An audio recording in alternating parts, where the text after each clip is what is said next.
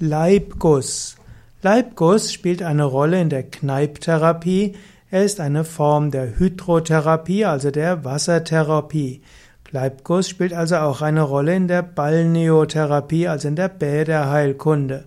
Leibguss ist eine Erweiterung des Schenkelgusses.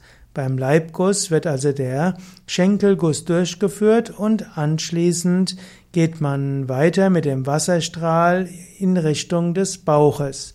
Leib steht hier für den Bauch und der Leibguss kann hilfreich sein bei Erkrankungen des Unterleibs.